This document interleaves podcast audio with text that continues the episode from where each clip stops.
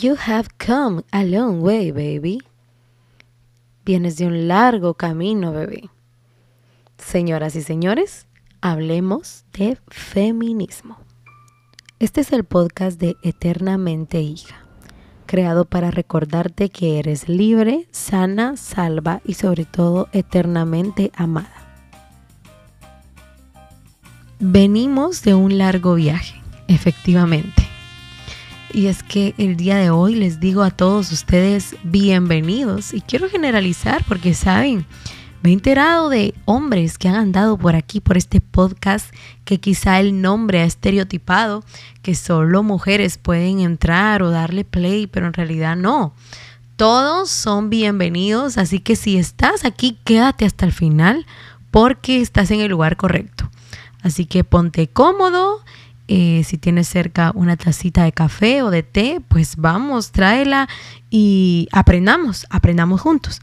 Saben que este tiempo atrás me ha dado mucha convicción de poder alzar la voz para los que están susurrando de dolor o de incluso gritar para aquellos que están en silencio. Y sí, estamos eh, en una época muy desarrollada con incluso eh, creo que la pandemia provocó en un abrir y cerrar de ojos un avance tecnológico. La tecnología llegó a las casas, a las familias, incluso que, que no ni siquiera eran parte de, pero bueno, ya lo hicieron parte de su cotidianidad y creo que ya algunos de nosotros pues ya veníamos con este contacto, pues ahora creció y así. Y yo me siento muy feliz por eso, porque creo que es un avance para todos. Y efectivamente este mes de marzo se presta para que hablemos de temas controversiales y de temas que dan que hablar dentro de la sociedad. Y uno de ellos es el feminismo. Así que creo que ya era hora que en este podcast habláramos acerca del feminismo. Y para eso exactamente es que estoy aquí Primero quiero decirles que todo, absolutamente todo tipo de posturas, decisiones o ideales que yo como persona tenga, eh, no quiere decir que todo el mundo debe seguir eso o que es la verdad infalible de las cosas y, y bueno, pues no hay vuelta atrás. La verdad es que trato de, de siempre sostener mi propia filosofía de vida y cómo yo veo las cosas, pero si tú no quieres verlo de la manera que yo lo veo, aunque en ciertas cosas yo esté en lo correcto, pues tú sabrás, ¿no? Pero como estamos aquí en un territorio donde cada quien alza la voz según el tema que desea, pues hoy elegí el feminismo, así que para eso estoy aquí. Recuerda que tanto yo respeto tu postura, tú respetas la mía y todo el mundo feliz. Hablemos de feminismo. Bueno, creo que al entrar en tema, quizá la palabra feminismo tú la has escuchado, creo que es parte de, de nuestro día a día. Incluso hay camisetas con, con, con frases feministas o que que afirman que tú eres una feminista.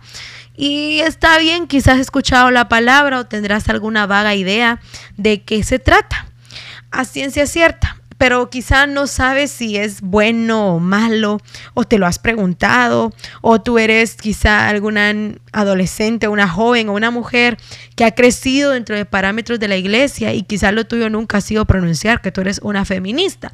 Quizá hay personas que te han dicho, oiga, eso es malísimo. Y entonces tú dices, no, pues ni siquiera pronunciar la palabra. Y quizá al contrario, a ti te han dicho, no, pues tú no importa si eres cristiana, sé feminista, porque esto es lo de ahora, tienes que defenderte, tienes que alzar la voz y felicidades. Pero hoy yo quiero que desenterremos algunos mitos que siempre la verdad nos hace libres. es uno de mis textos favoritos de la Biblia porque efectivamente así es. La verdad trae libertad y convicción a nuestro corazón. Así que, ¿por qué no hablar la verdad? Vámonos a la definición del feminismo. Y es que el feminismo viene del latín femina, que significa obviamente mujer, y ismo, es un ismo como el del ateísmo humano, como el del marxismo, como cualquier otra corriente filosófica terminada en ismo. Pero, ¿de qué se trata esto? Nos indica en realidad que es una corriente filosófica, una doctrina o un sistema de ideas. Ojo ahí, porque cuando hablamos de un sistema de ideas es un grupo de pensamientos, en otras palabras, un grupo de pensamientos de diversas personas. He aquí, cada persona es un mundo, ¿verdad? Entonces, eh, cada persona piensa distinto, tú piensas algo acerca de esto y yo pienso otra cosa y eso es normal, pues cada uno somos diversos. Al final, pues el feminismo es un conjunto heterogéneo de ideologías, de movimientos políticos, culturales, económicos, que al final se dice que tiene como objetivo la igualdad entre hombres y mujeres. Así que ya te expliqué eso así como, eh, como sacado de enciclopedia, ¿no? Y bueno, en teoría, ese es el feminismo. Pero ahora bien, como tú sabrás, cuando hablamos de una corriente o cuando hablamos de grupos de pensamientos, nos estamos refiriendo a algo que tuvo que nacer. Y la pregunta es, ¿de dónde salió? Y bueno, la raíz del feminismo, como toda filosofía que no se apega a la verdad, tuvo su origen, escucha bien, yo sé, yo sé, ahorita te va a temblar eh, la tierra, porque si tú eres un estudioso de la filosofía, te felicito, yo también, y es por eso que me gusta mucho aprender, pero en este caso quiero decirte que esta filosofía se dio origen en el Edén, cuando Eva decidió convertirse en su propia autoridad y confiar en su propia verdad. Ahora bien, el pecado invirtió el orden de los roles que en realidad Dios ya había establecido para el hombre y para la mujer. Y ambos, a causa de la caída, poseyeron una tendencia de tomar posiciones que no les correspondía. Así que al final, el movimiento de toda esta liberación femenina eh, viene desde el principio. O sea, esto no es nada nuevo. Eso es lo que yo quiero que tú me entiendas en este momento. Todos creemos que sí, claro, el feminismo, como la historia lo enmarca, y en eso no, bueno, es como que me contradijera, pero pues yo, yo sé que tú a lo mejor has tenido un acercamiento a la Biblia y has leído Génesis 3 y a partir de ahí vemos toda la caída de, la humanidad, pero lo que yo quiero que tú entiendas es de que este, esta tergiversación en el pensamiento humano ha estado desde siempre. desde el comienzo. Pero ¿qué sucedió? Claro, esto pues fue tomando mayor fuerza a medida del tiempo, a medida de que las sociedades fueron cambiando, de que la humanidad se fue extendiendo por todo el mundo, hasta que venimos a caer a inicios de los 60. Mira, a mí me encantaría poder tardarme aquí horas hablándote de toda la historia y de cómo una, una línea total, pero, pero no, vámonos desde los 60, yo creo que ya es como alguna época que a lo mejor has leído, algún documento o algo que haya surgido por, por ese tiempo y ahora tú pudieras entenderme, pero vámonos a los 60, justamente cuando el mundo estaba respirando un aire revolucionario. Yo sé, si tú has sido estudioso de la historia, pues por estas épocas ocurrieron muchas, muchas, muchas revoluciones. Y quiero decirte que entre ellas estuvieron las mujeres. Y originalmente las mujeres eh, eran para ese momento un estrato social poco favorecido. ¿Y qué hicieron ellas? Pues aprovecharon el momento de auge y se unieron al fervor de la protesta por sus derechos. Escucha bien, por sus derechos. Y bueno, y ahora tú dirás, pero, pero ¿qué, ¿qué, era lo que ellas peleaban en ese momento? ¿O por qué eh, alzaron la voz? Y bueno, el concepto más básico que yo te pudiera dar acerca de este movimiento y de esta lucha fue a favor de la igualdad de roles y derechos entre el hombre y la mujer. Así es, como siempre en la vida, buscando igualdad, equidad, que de cierto modo tú me dirás, pero bueno, ¿y qué tiene de malo eso, no? O sea, estamos hablando de equidad, o sea que eso significa que tú, Carla, estás en contra de la equidad. La verdad, no estoy en contra de la equidad de valores Más sí estoy en contra de la equidad de roles. ¿Sabes por qué? Porque eh, la Biblia nos enseña claramente, yo creo que esto no debería incluso de ser como un tema tan controversial y tan de, mucha de mucha vuelta, creo yo. Eh, debería de ser un tema bastante claro, pero no es así. Hasta los cristianos hay veces que dudamos de esos roles que se nos han sido dados. Y las mujeres, sobre todo, eh, estamos como en esa constante lucha de sí, no, qué me corresponde hacer, pero no me gusta y yo quiero hacer lo otro. Al final, eh, la búsqueda que provocó este movimiento fue la igualdad de roles y derechos. Ahora, vamos a ir avanzando poco a poco y yo te voy a ir explicando por qué al principio yo decía que era una feminista. Y es lo que vamos a ver ahorita. ¿Cuál era la propuesta? O sea, ¿qué había detrás de esto? Porque, sabes, se vendía el eslogan de igualdad de roles, que es algo en lo que no estoy de acuerdo, y derechos, que es algo en lo que sí estoy de acuerdo. Pero ahora vas a ver por qué. ¿Sabes qué había detrás de esa propuesta? Eran mujeres que querían ser dueñas de sí mismas querían igualdad en el mercado laboral, cosa que no, no está tan mal. Pero, ¿sabes qué era lo malo? No querían ser amas de casa por default. Buscaban actuar independientemente de los hombres, querían tener el control de la natalidad, la legalización del aborto, todo lo que quitara el peso del hogar, eh, no querían más la maternidad y el cuidado de los niños sobre sus hombros. Estas mujeres estaban luchando por ser soberanas en sus propias decisiones y preferencias. O sea, temas tan controversiales como el del aborto, el de mm, el control de la natalidad, no es algo nuevo. Es algo que ya viene desde hace mucho tiempo. Pero a lo que voy es que esto era lo que había detrás. Detrás del, proclamar, gritar y levantar pancartas de igualdad de roles y derechos, lo que había en realidad era una inconformidad de lo que estaba supuesto que toda mujer debía hacer. Y entonces, tú me dirás, pero, pero bueno, entonces, ¿qué hacían las mujeres en ese momento? Bueno, la mujer de manera general, quiero decirte, para esos años atrás, tenía la sociedad una visión, eh, bueno, cristiana, aunque no fueran cristianas, más que todo, para que me entiendas, judías, tenían esta visión de la mujer en la sociedad. O sea, estos eran los valores que permeaban en toda la sociedad de Occidente. Eh, que tenía que ser una mujer que valorara la fidelidad conyugal, que estuviera de acuerdo de que el hombre era el proveedor y protector de la familia y la responsabilidad primaria de la esposa debía ser cuidar al hogar, educar a los hijos en un ambiente de respeto y sobre todo una gran admiración para su esposo. Entonces, este era el sistema. Esto era lo que se manejaba justamente en la sociedad de Occidente. Y a esto era a lo que todas las mujeres marchaban estando en contra.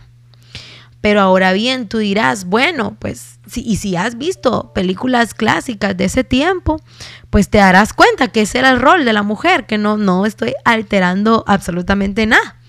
Sin embargo, durante los 1950, una mujer filósofo, Francesca Simon, propuso, para, propuso algo. ¿Y sabes qué propuso?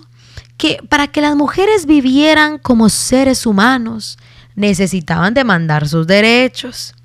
Necesitaban rebelarse colectivamente contra los hombres y derrocar todo, absolutamente todas las estructuras sociales que hubieran construido los hombres. Y, y, o sea, me refiero a todo aquello que mantenían a las mujeres en servidumbre o que mantenían a las mujeres calladas, que mantenían a las mujeres aisladas.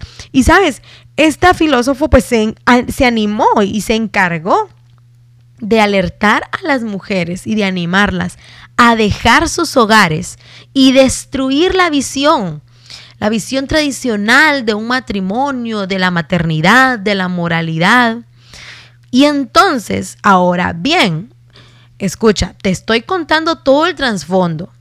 Quizá no completo, pues ya es tu tarea investigar y como profundizar en el tema, pero sí te estoy dando highlights muy, muy, muy altos y grandes para que puedas comprenderme el origen y el por qué yo te voy a decir mi postura al final. Entonces, esto fue en 1950, pero años más tarde, a finales de 1950, Betty Friedan se apoyó en este pensamiento. ¿Y sabes qué? Realizó un cuestionario. Mira, yo sé, las mujeres somos como, no sé, la verdad, bien idealistas, cuando nos metemos a algo, vamos todas juntas. Y, qué bueno por eso, pero usémoslo para el bien, ¿no? Vemos aquí a esta mujer que hizo una reunión del quinceavo aniversario de su promoción universitaria. Y mira la organización que hizo. Le preguntó a sus amigas cuáles eran sus niveles, ojo ahí, ojo ahí, de satisfacción siendo esposas, madres y amas de casa. ¿Y sabes qué? ¿Qué pasó en ese momento?